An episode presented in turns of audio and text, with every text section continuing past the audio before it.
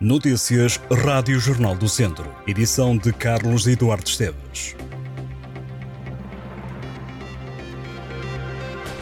As obras na linha da Beira Alta estão a ser alvo de assaltos. O alerta foi dado pelo consórcio que está encarregue da modernização do troço entre Santa Combadão e Mangualde. Segundo um apelo divulgado nas redes sociais, a empreitada tem sido constantemente alvo de furtos, designadamente no que respeita a cabos aéreos de catenária que possuem elevado valor económico e de bem público.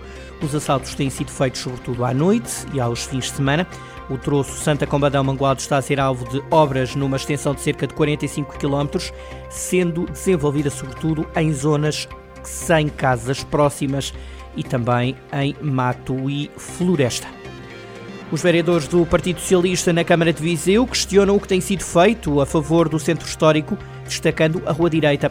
Os socialistas pedem um plano de revitalização para aquela zona da cidade que dizem está com graves problemas. O vereador Miguel Pipa, do PS, fala mesmo na morte da Rua Formosa e na Rua do Comércio, referindo que aquela zona da cidade está a desertificar-se. O vereador socialista em Viseu disse que é preciso arranjar soluções, lembrando a necessidade de ter um plano de revitalização do centro histórico. Em resposta, o presidente da Câmara garantiu que a autarquia está a fazer o que pode.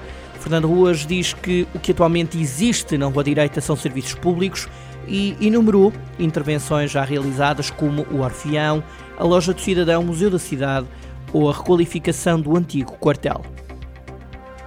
A Câmara de Viseu está a trabalhar no novo plano para o Museu do Quartzo. O objetivo é melhorar os equipamentos existentes e que se encontram obsoletos, bem como implementar alterações em vários domínios, como o funcionamento ou a gestão. O tema dos equipamentos em mau estado foi abordado na Assembleia Municipal e foi novamente falado no final da reunião de Câmara. A vereadora da Cultura na Câmara de Viseu, Leonor Barata, diz saber da situação no Museu do Quartzo e garante que a autarquia está consciente de quais são as necessidades do espaço museológico. Também o presidente da autarquia, Fernando Ruas, lamentou o estado da infraestrutura e garantiu que a Câmara não vai deixar cair o museu.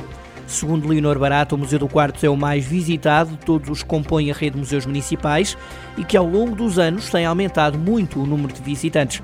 O Museu do Quarto tem a particularidade de ser dedicado a apenas um mineral e é único na Península Ibérica. O ensino superior vai chegar ao Conselho de Nelas. A Câmara Local vai celebrar protocolos com o Instituto Politécnico de Viseu para criar o primeiro curso técnico superior profissional no Conselho. O presidente da Câmara de Nelas, Joaquim Amaral, referiu que a autarquia vai promover estágios curriculares e profissionais protocolados com o tecido empresarial local, criar bolsas de mérito a alunos que ingressem no ensino superior e também avançar com o Observatório do Percurso Profissional para os antigos alunos do 12º ano do Conselho. O IPV já promoveu a criação dos chamados cursos rápidos nos conselhos de Moimenta da Beira, São Pedro do Sul e Sernancelho e em Tondela a autarquia diz que houve falta de apoio da Segurança Social na transferência de competências da ação social. O desabafo foi feito pela Presidente da Câmara. Na última reunião do Executivo, a autarquia assumiu as novas competências no dia 3 de abril, passando a ficar responsável pelo serviço de atendimento e de acompanhamento social de pessoas e famílias em situação de vulnerabilidade, exclusão e emergência social e pelo acompanhamento da componente de inserção aos beneficiários do rendimento social de inserção. A Presidente lamenta que haja matérias que não estão esclarecidas e acrescenta que não houve a necessária e devida articulação nesta transferência de competências. Carla Borges admitiu que é preciso agilizar todo o processo administrativo para que os apoios sejam dados em tempo útil às famílias do Conselho de Tondela.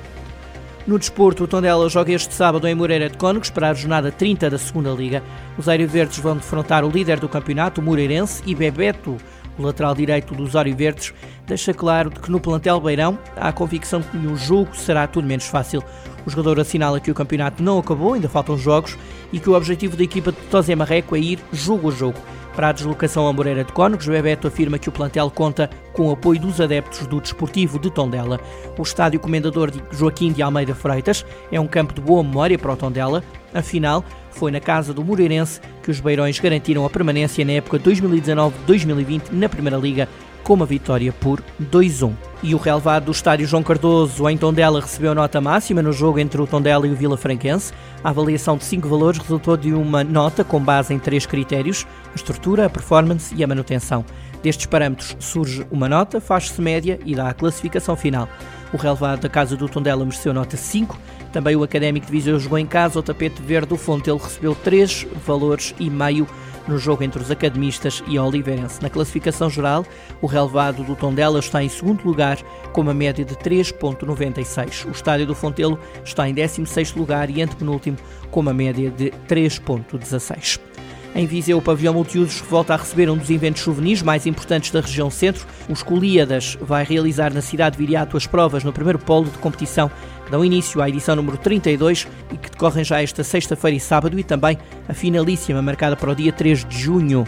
O primeiro polo de competição envolve cinco escolas, das quais quatro são da região de Viseu são elas Alves Martins, em Viseu, Carregal do Sal, Santa Comadão, a Profissional de Carvalhais, em São Pedro do Sul e junta-se ainda ao Colégio de Albergaria, em Albergaria a Velha. Em 2023, os Colíadas conta com a participação de 18 escolas da região centro, mobilizando mais de 1.300 jovens que competem entre si em provas de teatro, música, dança, artes plásticas e claques. O Instituto Politécnico de Viseu quer promover o ténis na instituição de ensino superior e, por isso, assina um protocolo com a Federação Portuguesa de Ténis, a Associação de Ténis de Viseu e o Ténis Clube de Viseu. Para além de requalificar os campos de ténis, o presidente do IPV, José Costa, quer ainda formar pessoas na modalidade e, entre outros objetivos, apoiar na organização de competições de ténis. Entre as metas está também a abertura do campus politécnico à comunidade, tornando um local de referência de qualidade ambiental, lazer, bem-estar e apetecível às pessoas.